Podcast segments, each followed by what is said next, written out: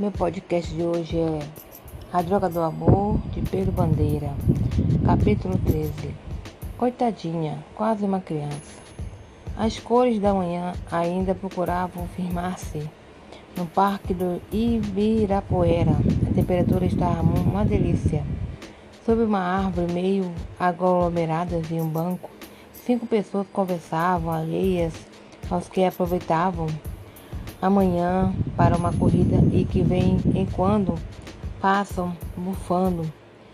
Andrade sentia-se incomodado, informando aqueles quatro adolescentes uma série de detalhes da investigação que deveriam permanecer em sigilo. Mas como resistir aos seus meninos? O detetive sabia que eles eram realmente especiais e corria o perigo de vida com o Dr. QI a solta, como não preveni-los? Tirou do bolso o envelope que recebera do agente Patrick Locke. Magre abriu e folheou as fotos. É esse mesmo, o homem. E era, ele estava junto com o Dr. Morales no avião. Foi ele que os bandidos levam à força no saguão do aeroporto. O criador da droga do amor admirou-se calou. Os caras já tinham extraído tudo o que o detetive sabia, tudo o que relatava o diretor da penitenciária de segurança máxima, tudo o que informara o Dr. Hector Morales e o nada que os investigadores sob o comando de Andrade tenham conseguido no dia anterior. É preciso agora encontrar um ponto de partida. Come começou o crânio. Vamos pensar de novo em tudo e procurar a linha lógica. Ontem, na rádio, eu ouvi um comentarista que era menos idiota do que a média. Ele apontou uma série de perguntas sem respostas. Em primeiro lugar, por que o sequestro de Chumbinho? O que Chumbinho teria a ver com o Dr. Bartolomeu Flanagan? O que Chumbinho teria a ver com a droga do amor? Magno levantou os braços, gritando o amigo. Ora, crânio, você está esquecendo quem está por detrás de tudo é o Dr. QI? Quando ele soube que eu, eu e Silvio estávamos no aeroporto, é que eu vim no mesmo avião que o cientista resolveu tomar uma providência para nos assustar. Hum, fez calor. Não me parece muito lógico. É claro que é lógico. Insistiu a menina. Ele quer vingar-se da gente, não quer? Então vai pegar todos nós um a um. Bem, isso é bastante lógico, concordou Andrade. Outro ponto que parece coincidência demais é o furto da bolsa da Magre. Continuou o crânio. Terá sido algum desses espertinho que se aproveitou da confusão? Mas como pode um ladrãozinho agir enquanto está acontecendo um tiroteio? Ora, crânio, riu-se Andrade. No aeroporto ocorrem pequenos furtos o tempo todo. Todos os dias há algumas ocorrências, bagagens perdidas e bolsas assim. Bom, gente, decidiu Miguel. O sequestro do Dr.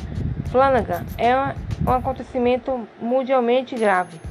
Meu medo é que todos os esforços se concentrem nele e Chumbinho acabe esquecido. Chumbinho é nosso problema. Temos de agir depressa. Espera aí, Miguel interrompeu Magre.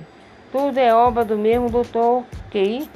Se conseguimos salvar o peixe grande, que é o doutor Bartolomeu Flanagan, salvaremos também o nosso peixinho. Vamos nos concentrar no cientista.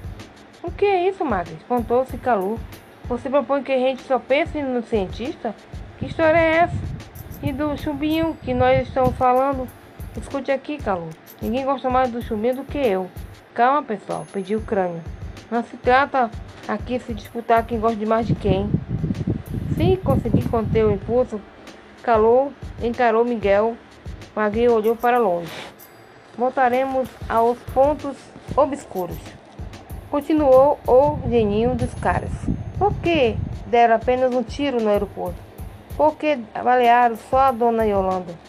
Se pelo menos tivesse tido um tiroteio e ela recebesse uma bala perdida, ainda daria para aceitar, mas eu também não consigo entender esse ponto, reforçou Magre. Que ligação especial poderia ter Dona Yolanda com o caso? com o Dr. Bartolomeu Flanagan. Ela e eu e outras centenas de passageiros viemos no mesmo voo. Por que só ela? Porque ela foi a primeira a gritar, palpitou Andrade. Não foi isso que você supôs, Macri. Pode ser, Andrade, pode ser. Por trás do banco onde os cinco amigos discutiam, uma moita de azaleias erguia-se alta, começando a assombrar os cinco.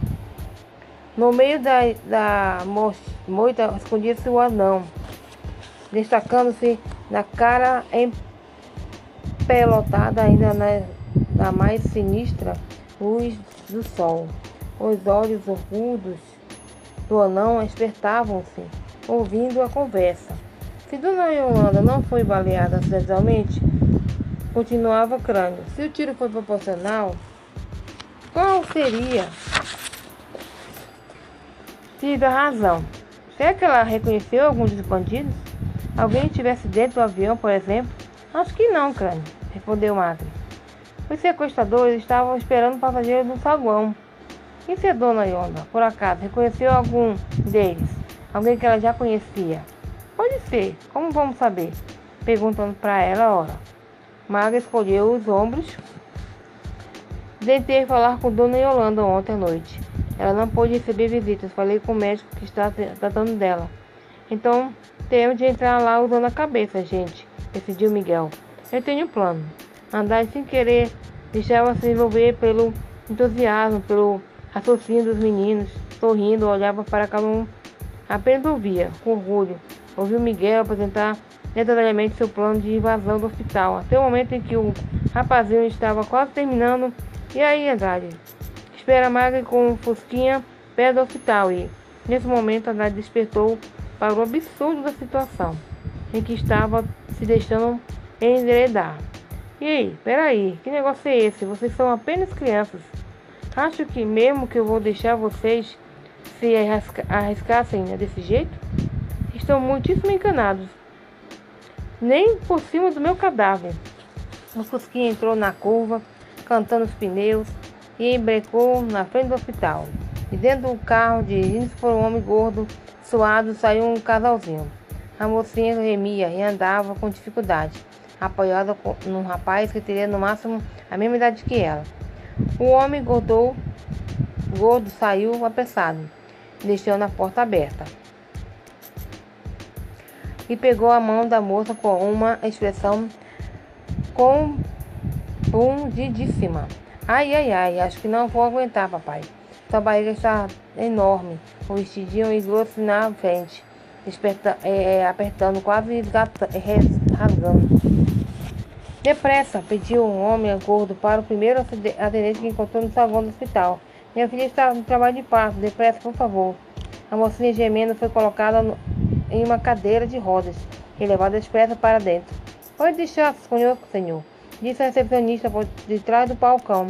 Vamos lá chamar o obstetra. Sua filha está em boas mãos. Quer preencher a ficha? Uma senhora à espera do saguão balançou a cabeça. Coitadinha, quase uma criança. Deve ser mãe solteira. E olhou com uma cara feia para o rapaz que ao lado do pai da moça demonstrava ser sem jeito com cara de culpado. Esses homens, rosnou a senhora, desde jovens só querem ser provedor das moças. Depois, olha aí. Atrás do hospital, o anão arrastava-se por uma viela, torto como uma aranha, escondendo-se atrás de uma pilha de caixas de papelão que provavelmente aguardavam a chegada do lixeiro. Imóvel parecia esperar. Maggie foi deixada em uma sala no andar térreo. Deixaram a menina numa cama. Calma, minha filha. Uma enfermeira passou-lhe a mão pela testa. Respire fundo, o médico já vinha aí. Ai, ai, ai, está bem. A porta da sala ficou aberta. Maggie viu uma maca sendo arrastada no corredor. Pode deixar aqui a maca, deixou uma voz. Essa paciente está sedada. A Matilde vai levá-la para a sala de, de operação. É apendicite. Maglia levantou-se sorrateiramente da cama, tirou um, um grande travesseiro debaixo do vestido e agachadinha foi até o corredor, ocultando-se atrás da maca com a mulher que ia ser operada de apendicite. Rapidamente levantou a camisola da mulher e pôs o travesseiro sobre a barriga da anestesiada. Pronto, eles vão tomar um sustinho lá na sala de operação. Ah, eu queria, queria ver a cara deles quando o médico levantar a camisola dessa coitada para a operação. Havia uma escadinha dando uma para o subsolo. Mag desceu. Era uma, um depósito também, uma espécie de vestiário de, ser, de servente do hospital. Vestiu rapidamente o uniforme amarelo, amarrou um lenço na cabeça, cortando o rosto ao máximo, pegou uma vassoura e subiu de novo as escadinhas. Muito bem, a hora da faxina deve ser mais cedo. Mesmo assim, acho que ninguém escutará de uma servente andando pelos corredores. Ao entrar no hospital, enquanto um gemia, a menina teve tempo de descobrir qual era o andar da UTI, ao examinar o quadro do setor do hospital, pendurado na parede atrás da recepcionista. Ainda bem que essa é, essa é outra. Se eu encontrasse a mesma recepcionista de ontem à noite, quando estive aqui tentando visitar a dona Yolanda, na certa ela me reconheceria. Evitou os elevadores, era mais seguro pelas escadas.